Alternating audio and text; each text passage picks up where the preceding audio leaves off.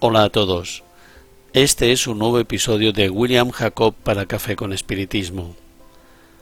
Hoy hablaremos sobre dos cuestiones del libro de los mediums de Allan Kardec. En el capítulo 20 encontraremos al codificador preguntando lo siguiente a los espíritus superiores. ¿Cuál sería el medium que podríamos considerar perfecto? Y la respuesta de los mediums fue Perfecto. Ah, vosotros sabéis que la perfección no está sobre la tierra, de otro modo no estaríais en ella. Di pues, medium bueno, y esto será ya mucho, porque son raros. El medium perfecto sería aquel a quien los malos espíritus no se hubieran atrevido jamás a hacer una tentativa para engañarle. El mejor es aquel que, no simpatizando, sino con buenos espíritus, ha sido engañado menos veces. Amigos míos, esta respuesta tiene algunos puntos que nos llaman la atención.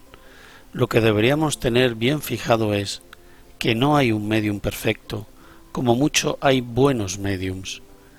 Y detalle, todos los mediums fueron, son o serán engañados, unos poco, otros muchas veces, de ahí la importancia de seguir los consejos de Kardec y pasarlo todo por el tamiz de la razón, sin una confianza ciega en lo que vino de, de, un espíritu, ya sea a través de la psicografía o de cualquier otra forma que los invisibles usen para comunicarse con nosotros, y no importa si es un famoso, si es desconocido, amigo o familiar, no importa si cierto libro es un bestseller o no, si el medium es joven o viejo, si has sido medium por unos meses o décadas, debes ser prudente y tener en cuenta que la perfección no es de este mundo.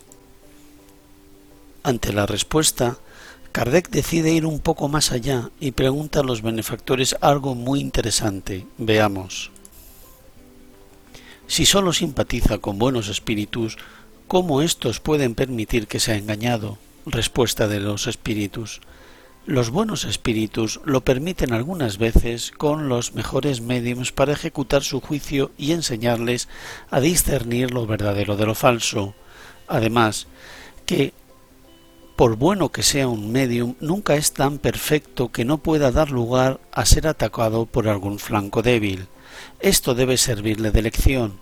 Las falsas comunicaciones que recibe de vez en cuando son advertencias para que no se crea infalible, y no se enorgullezca, porque el medium que obtiene las cosas más notables no puede envanecerse por ello, pues le sucede como al que toca el organillo, que produce muy buenos aires dando vueltas al manubrio de su instrumento. Deduzco, amigos míos, que todo medium es probado en algunos momentos para que él mismo mantenga el discernimiento de lo que recibe del mundo espiritual, y como no es perfecto, este discernimiento puede fallar. Fue para evitar tales situaciones que Kardec no confiaba en un solo medium, analizó varios mensajes de mediums que no se conocían entre sí, para luego llegar a alguna conclusión sobre un determinado punto de la doctrina espírita. La idolatría hacia los mediums no es sana para ellos ni para el movimiento espírita. Esto no significa que debamos despreciar los esfuerzos de los buenos mediums que ya han hecho y hacen cosas buenas para aliviar las aflicciones de los que sufren. De igual manera debemos tratar con los estudiosos, autores y líderes espirituales, valorando lo que hacen bien, pero sabiendo que son seres humanos sujetos a errores y malentendidos, cuya idolatría no ayuda y puede perjudicar gravemente no sólo el movimiento espírita, sino también el que es idolatrado. En cualquier caso, Amigos míos, concluyo enfatizando que si podemos buscar inspiración en las personas que admiramos, esto es normal y nos puede ayudar mucho, pero hay que tener cuidado para que tal admiración no se convierta en veneración e idolatría.